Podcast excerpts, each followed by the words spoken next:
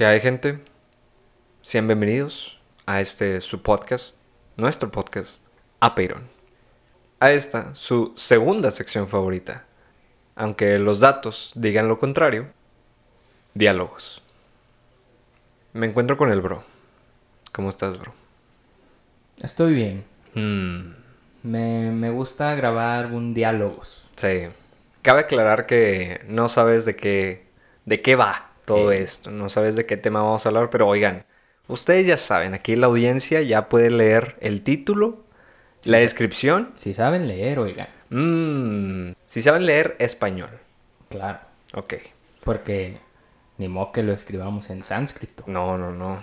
Las, las Ns. Eh, Pues el tema que me gustaría que discutamos en este episodio tiene relación con justo el episodio anterior a este. Mm, O uno de los episodios anterior a este. El, el último episodio en el que hablamos de la última idea de Sócrates.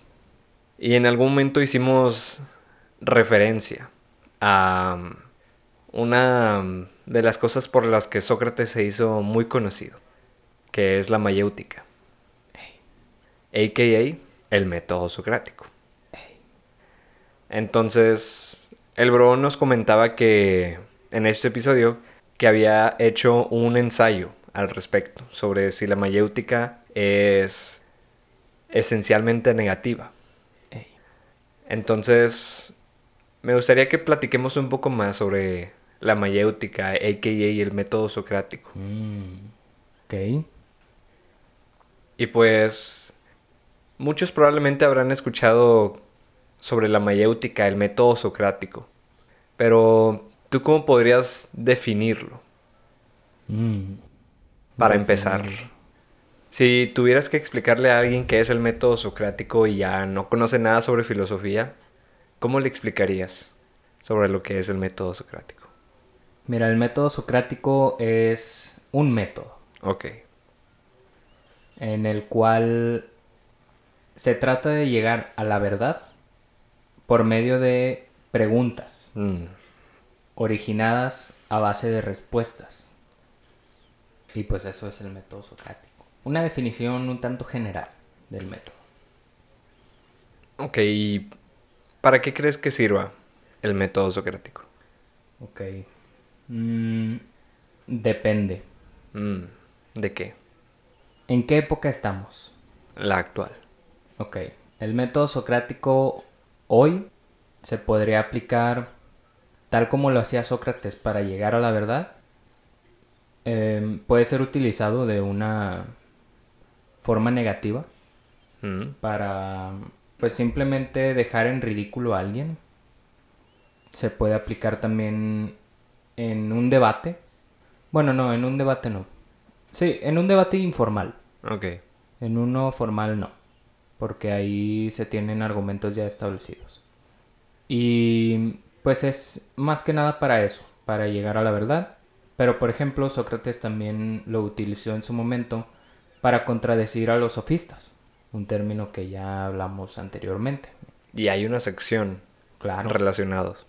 Incluso se podría aplicar hoy en día para lo mismo, para contradecir a los sofistas, a estas personas que dicen saber la verdad o que argumentan que lo que ellos dicen es la verdad y que pues muy probablemente la realidad sea otra. Y pues ya. Entonces, ¿tú crees que la mayéutica nos serviría para como que alguien nos da una respuesta a una pregunta y nosotros a través de preguntas podemos seguir como que rascando o desenterrando lo que esa persona quiso decir? Sí, probablemente. Mm, yo me acuerdo mucho que, por ejemplo, hay un hay un diálogo que creo que ya mencioné en un episodio anterior, un diálogo de Platón en el que pues como en cada uno de los diálogos Sócrates es el personaje principal y con el que expresa las ideas más complejas o abstractas y las que él considera la verdad. Y Sócrates utiliza el método socrático para explicarle a uno de sus amigos cómo todos ya conocemos, Mm, ya sabemos solo hay que recordar. Esa es la premisa que ofrece Platón. Entonces, él, por medio de, de este diálogo, llama a uno de los esclavos del amigo de Sócrates y dibuja un cuadro en la arena, un cuadrado en la arena, y le explica a, al esclavo que uno de los lados del cuadrado mide un pie. Y por ende, cada lado mide un pie. Sócrates le empieza a, a dibujar más líneas Mm. al cuadrado. Entonces, por ejemplo, en la línea, por así llamarla, base, dibuja una línea junto a ella, pegada. Entonces le pregunta al esclavo, ¿cuánto mide esta línea? Y pues la respuesta serían dos pies. Y el esclavo dice, dos pies. Entonces ya dibuja un cuadrado más grande alrededor del el cuadrado principal o inicial que dibujó. Y le dice entonces, ¿cuánto mide cada lado de este cuadrado más grande? Y pues el esclavo le dice que cada lado mide dos pies y juntos miden ocho. Y así, o sea, por medio de preguntas, él le va demostrando a su amigo que ya todos sabemos. Y utiliza, Platón utiliza a un personaje que es el esclavo para representar a alguien Mm. que no tiene educación, alguien que se supone que no tiene conocimiento de ello y aún así sabe que si, si un lado mide un pie, una línea del doble de largo va a medir dos pies. Entonces ahí se aplica el método socrático. Y pues ahí se podría decir que Sócrates, que en realidad no fue el Sócrates histórico, sino un Sócrates ficticio, pues demuestra que no solo que el método socrático no solo se aplica para llegar a la verdad, sino también para demostrar algo, para hacer alguna demostración. Sí, como para construir argumentos. Sí, también. Ok. Para ti, ¿qué es una buena pregunta? Mm, una buena pregunta. No sé. Creo que es difícil determinar qué es una buena y una mala pregunta. Yo considero que hay preguntas obvias, Ok. que no hay necesidad de preguntar, Mm. pero eso depende del contexto histórico y material de cada persona. Por ejemplo, si tú me preguntas, ¿esto que tiene agua es un vaso? Pues la respuesta es sí, es un vaso. Ok. O como cuando preguntan, ¿ya llegaste? Exacto. O ¿tienes baño? No, cago en un pozo. Mm. Pero como te digo, depende del contexto histórico y material. Por ejemplo, si voy a un rancho, igual y no hay baño y si cagan en un pozo. Entonces, existen las preguntas obvias, las preguntas complejas, preguntas simples, pero no, no pienso que exista algo como una buena y una mala pregunta. Ok. Pero en el episodio anterior dije que una buena pregunta te puede llevar a buenas respuestas. Entonces, ahí me refería a que una pregunta bien hecha Ok. y con las palabras correctas.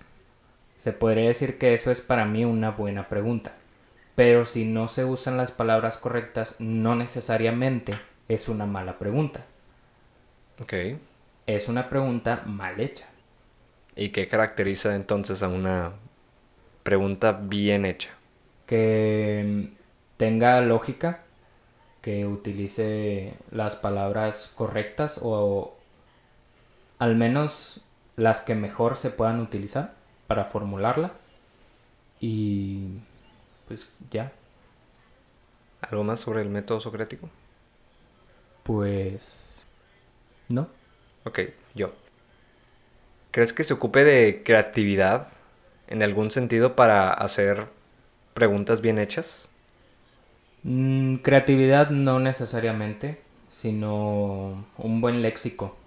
Un léxico que pueda, que puede ser bastante completo. Pero incluso con un léxico un tanto vago, se puede hacer una buena pregunta. Una buena pregunta. Una buena pregunta. Mm. O sea, una pregunta bien hecha. Mm. Ya está. Gracias por escuchar. Sobres. Bye.